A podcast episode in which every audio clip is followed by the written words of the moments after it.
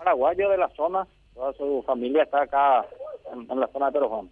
¿Y, y, por qué hizo lo que hizo? ¿Lo hizo él porque él tenía que hacerlo o porque alguien le pidió que haga, comisario? No, no le encontramos nosotros a la persona. Eh, no le encontramos, eh, ya había abandonado la vivienda. Eh, mm. Nos resta ahora estar analizando los elementos incautados en esa, en esa casa para poder ir avanzando en, en, ese tema. ¿Pero estaría todavía en el país, eh, comisario, o no se tiene ese dato? Bueno, eh, se manejan informaciones que ya ha pasado hacia el lado brasileño. ¿La persona sospechosa tiene antecedentes? Ya fue procesado anteriormente por casos de homicidios y bueno, eh, es una persona peligrosa, de acuerdo a las informaciones colectadas, es una persona bastante peligrosa. Comisario, en este caso entonces lo que quedaría es que el Ministerio Público solicite la orden de captura a nivel nacional e internacional.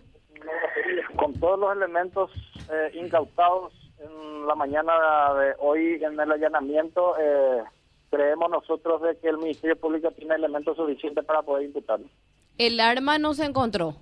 No, aún no. Estamos estos allanamientos que estamos realizando en estos momentos son para, para aquello, para buscar elementos vinculantes con el hecho.